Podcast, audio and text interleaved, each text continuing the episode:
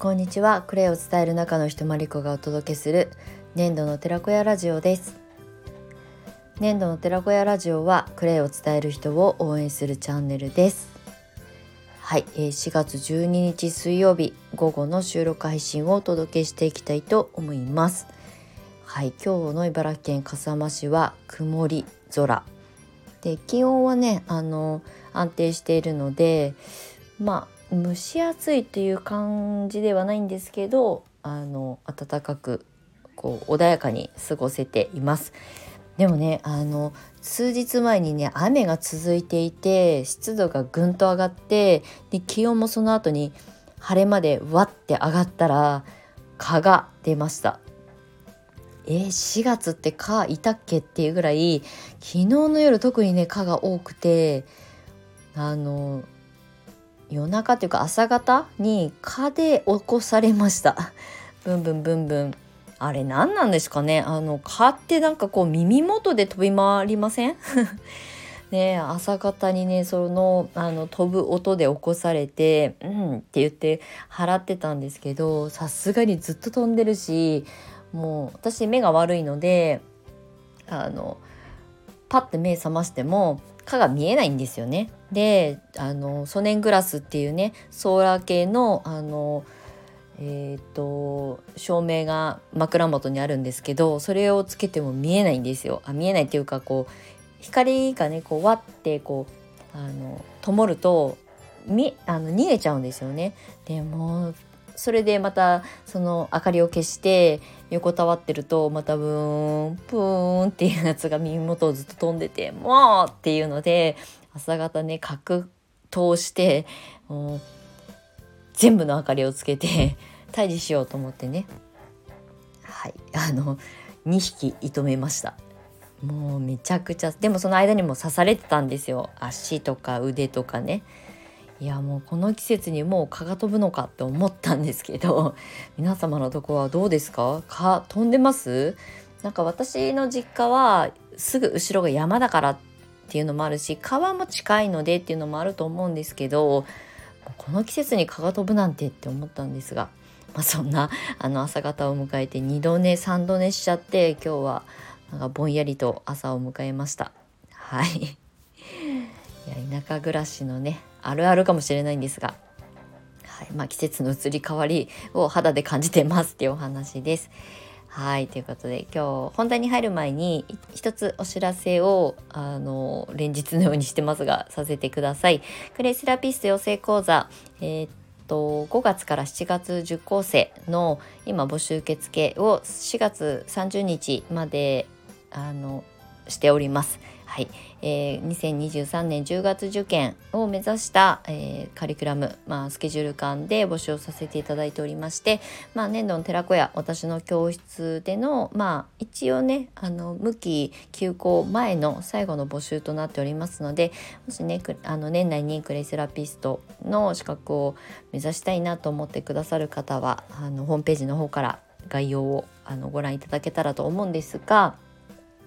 まあ、今回ねあのしばらくお休みするっていうこともあってコースを3つに分けております。あのまあ、クレイセラピーに興味を持って資格を取りたいっていう方は、うん、まああのお受けする生徒さんたちっていうのは垣根がないのでもう本当に根本的なところからお伝えずっとしてきてるんですけれどもある程度自然療法のことを知ってる方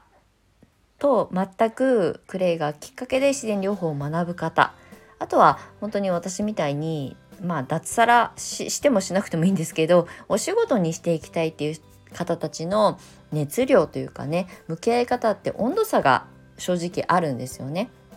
なので今回あの最後の募集であのプロコースっていうのとまあレギュラーコースっていうのとあとオールインクルーシブっていうコースで3つに分けております。はい、ただこの3つのコース同時募集してるんですけど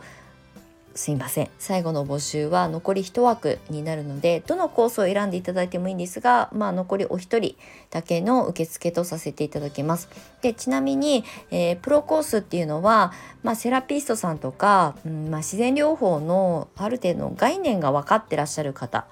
なので、えーと、クレイの教科書のクレイセラピーの教科書の中にあの書かれている体のことだったりとかあの心の在り方だったりとかっていうところはもう分かってるからいいわっていう方もいらっしゃると思うのでそこはねこう割愛というかあの短縮してお話をするっていうコースと、まあ、要するにまあプロの方ですよね。うん、であとレギュラーコースは本当に全くあのあの無の状態というかね全くこう自然療法とかに関わったことがないとか知識がないとかあの自己免疫力っていうことの大切さがまだなんとなく分かってないっていう方もう一般の方ですね。一般コースって言った方がいいのかな。でもう一つが、えーと、オールインクルーシブっていうコースにまあややこしい名前にしてるんですけど、まあ、クレイセラピーの、まあ、レギュラーコースもう本当に全ての講座の中で全ての自然療法のことをお話をしてでそれを発信する、まあ、ビジネスコンサル付きのコースっていうふうに思ってもらえたらいいかなと思います。でこの3コースで最後の募集をさせていただいておりますので、まあ、クレイをね学んで、まあ、資格を目指すっていうことでは一応あるんですけど、うん、その内容をあのそれぞれの皆さんのスタンスでねあの選択していただけたらいいかなと思ってこういうあのコース分けにしておりますので、まあ、その詳細はねホームページの方からご覧いただけたらと思います。4月30日が、えー、最後の受付となります。はい。その後の募集は、えー、向き、えー、休校っていう形にしてるので、まあ、まだ未定です。次回のあの再開するのかあのしないのかも含めてね。はい。なのでこの機会にもしあのチャレンジあのしていただけたらと思います。はい。ということでじゃあ今日早速本題なんですが、えー、昨日に引き続きクレイを伝える人の可能性というところの第2弾でお話ししていきたいなと思います。であの昨日もねお話ししたんですけどクレイを伝える人の可能性と、まあ、それを伝えていく上でのデメリットっていうかねあのうまくいかないことも同時多発的に起きるよっていう話をしたんですが今日はメリットのことだけお話しようかメリットというかその可能性の部分だけお話しようかなと思うんですが。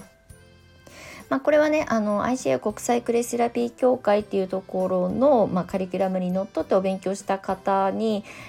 とかそこに興味を持ってらっしゃる方に届けやすい内容かなと思うんですがあの、えー、このカリキュラムの中でお勉強する内容で、まあ、クレイのファンデーション作ったりとかクレイパウダーの使い方とかねクレイのパックっていうお顔のパックだけじゃないいろんなクラフトの使い方を勉強するんですよ。でそうするとあのお顔のパックだけじゃなくて歯磨き粉作ったりとか化粧水作ったりとかあとはオイルと混ぜてクリームを作ったりとかねクラフト重視の講座がね半分ぐらいあの入ってくるんですよね。でまあそれをねあの一通りお勉強していただいて受験していただくんですけどただねあの全部あのもちろん勉強はしなきゃいけないんですけど全部網羅してそれを全部発信しなきゃいけないっていうことではないしあの人に伝えたい人の話になりますけどあのではなくて、えーと自分自身が本当に興味を持つ分野例えば私だと予防医学ってっていうところミネラル補給というところをすごくフォーカスしてずっと今までずっと発信してきてるのでクレイセラピーのいろんな形クラフトもいくつも勉強してきたし私の恩師はどちらかというとねあのコスメを作るのが上手な人だからいろんなこうクレイコスメのレシピを教えてくださる先生だったんですけど私がなんせその美容に疎いっていうのとすごくね無頓着な人間でまあズボラなんですよね。でもクレイの良さは分かってると。じゃあ私が伝えられる伝え続けられる形は何なんだろうと思った時に歯磨き粉とクレイバスバスソルト、うん、あとはまああの化粧水はあの余計なものが入ってないものがいいなと思って使い続けているのでもう10年間もう欠かさず作ってるこの3つの3本柱に私はなってるんですよね。でそれを伝え続けていくと、うんまあ、例えば私の何かを発信を見てくださってる方の中で、まあ、コスメに興味がある方は多分私のところには到達しないと思うんですよねそういう発信できていないので。だけどお子さんと一緒に使うあのお手当として、えーまあ化粧水って言ってますけどボディローションでもフェイスローションだけみたいな使い方もできますし、うん、あのヘアスプレーの代わりに使えたりとかするヘアスプレー。ヘアロヘアウォーターみたいな形で使えたりとか、まあ、あの用途はいろいろで使えるんですけどあとは歯磨き粉ですよね。歯が生え始めのお子さんに安心安全なものを使いたいって言って、まあ、フッ素が入ってないものを探して、えー、市販で売ってるものもありますけどできればクレーンに興味がもあるから手作りできるんだったら歯磨き粉のワークショップ参加してみたいですっていう風に思ってもらえるように私が自分が好きなクラフトの形だからずっと発信してきたっていう。でクレイイコール、まあ、美容のお顔のパックっていうイメージしかまだまだ少ないと思うんですけどその中でちょっと尖った歯磨き粉口の中に泥を入れるなんてって思われるかもしれないんですがそれを一回使ったらやみつきになる方とかねあの自分がそのあのお勉強をね目指さなくても使ってみたらよかったよって勝手に人に紹介しちゃうみたいな連鎖が起きていくみたいな経験を私もしています。なのでプレーを伝える人の可能性として今日はお話ししている一つとしの内容としては、まあ、あの自分自身が本当に愛してやまないクラフトの形。もちろんあの私は無頓着だからそのコスメ系はちょっと疎いんですけど、まあ、クレイで作るファンデーションだったりとかうちの卒業生にはヘアメイクのプロの方がいてアイブロウをクレイで作ってくれたりとかねサンプルを見せてもらったりとかもした経験があるんですけど、まあ、そういう意味でいろんなこう多岐にわたってね自分の発信したいことを形にして発信しやすいですよね。なので勉強した内容を全てあの発信するっていうことではなくって自分自身が本当に愛してやまない。もう私は歯磨き粉はもうクレイ以外考えられないって思うぐらい大げさでなく本当に体感してるしあの気持ちよさも含めてね。でそれは自分の言葉で説明ができるわけですよね。自分が本当にいいなと思ってるから。っていうことを、まあ、表現していけばいいかなと思ってるのでまだまだクレイとかクレイセラピーっていうものがうんみんなにねあの多くの人に届ききってないからこそそこに特化して発信していくとクレイの歯磨き粉はマリコさんだよねとかクレイのあのコスメは誰々さんだよねっていう風にインプットしてもらえたらそれがブランディングというか強みになっていくのでそれが定着するまで行き届くまではもうとにかく一点集中じゃないですけどやり続けていくとあとはいくらでも派生できるので、うんまあ、汎用性が広いのがあのクレイのいいところなので、あ、のクレイのことを聞くんだったら何々さんっていう風にインプットしてもらえたらその後はいくらでも広げていけるっていうことですよね。それまではやっぱりね何々は何々さんっていう風に覚えてもらう、まあ、人のあの記憶になかなか残りにくい SNS 情報社会なのでそれをひたすらこうもう口を酸っぱく耳だこになるぐらい伝え続けるっていうことがとっても大事だっていうことをね今日はお話ししたいなと思います。これは可能性っていう意味でもあのヒントにしていただけたらいいなと思います。あの何でもかんでもねやればいいわけじゃないしやったりやらなかったりとかっていうのは本当に人の信用信頼は得られないんですよね。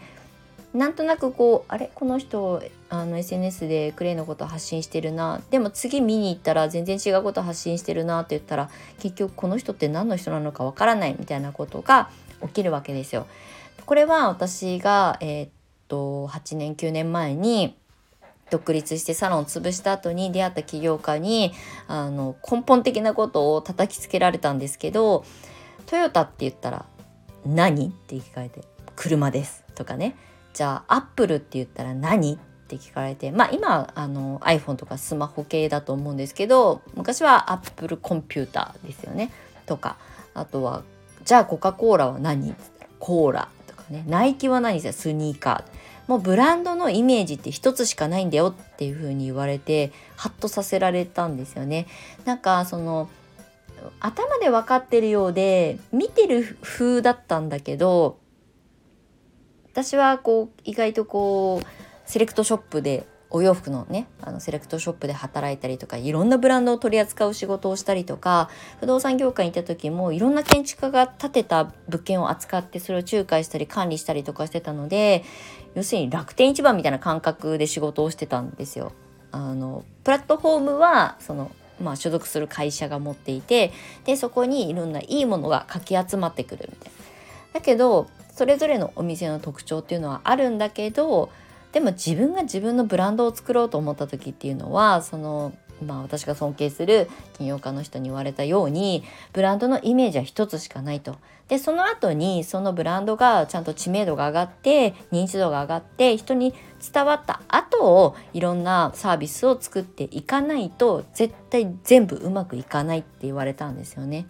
なるほどって 膝ポンしたんですけど意外とねみんなこれ抜け落ちてたりとかするんですよ。まあもともとねインフレーサー的にもう人がもう知名度があるとかね影響力を持ってる人は別かもしれないんですけど私みたいにクレイセラピーとかクレイセラピストで発信するでも別にファンがいるわけでもないっていう人たちはじゃあ何かすればいいのかっていうと結局その自分のブランドになる看板のコンテンツをとにかく根付かせるっていうことをやらないと後々いろんなあのアイデアが浮かんでわーって発信してもどれもうまくいかない全部転んじゃうよっていう風に言われたんですよね。それがすごく私をこうその場にとどまらせてくれたあのアドバイスだったのですごく今もそれは大切に思っています。はいということでクレイを伝える人の可能性っていうところでまあ一つのまあ最初はね不安だったりとか発信したのにうまく誰も反応してくれないなと思うと焦っちゃったりとかするんですけどでもそれをやり続けたからあの次のあのステージに進めると思うので、まあ、可能性っていう意味でもあの自分の本当に好きなクレイの形を見つけに行ってそれをとにかく諦めずに発信する。まあ、石の上にも3年じゃないですけどやっぱりねあの人の信用とか信頼それはファン作りっていう意味につながってイコールだと思うんですけどそれがようやくできてから次のことを考えていきましょうっていうお話をね普段のコンサルの中ではお話をしております。はいということで今日はクレイを伝える人の可能性っていうところで、まあ、一点集中とうんなんかこう自分の代名詞になるものに出会えたらそれが強みになるよってお話をさせていただきました。はいということで今日も長い長い収録に最後までお付き合いいただきましてありがとうございました。えーと次回の収録配信でもまた引き続きあのクレイを伝える人の可能性についてねお話ししていきたいと思います。ただあのクレイを伝えたいんだけどとか伝えてみようと思うんだけど伝え始めたんだけど何かこう疑問だったりとか不安とかなんか懸念材料がもしあればあの匿名でレター送っていただければそれにお答えしていくのもありかなっていうふうに思ってるので、まあ、アンサー形式でお話もしていきたいと思ってるのでもし気になる方あことがあればあの私でよければお答えしていきたいと思いますのではいぜひどしどし送っていただけたら嬉しく思います。はいということで次回の収録配信でまたお目にかかりましょう。最後までお付き合いいただきましてありがとうございました。年度の寺子屋まりこでした。またね。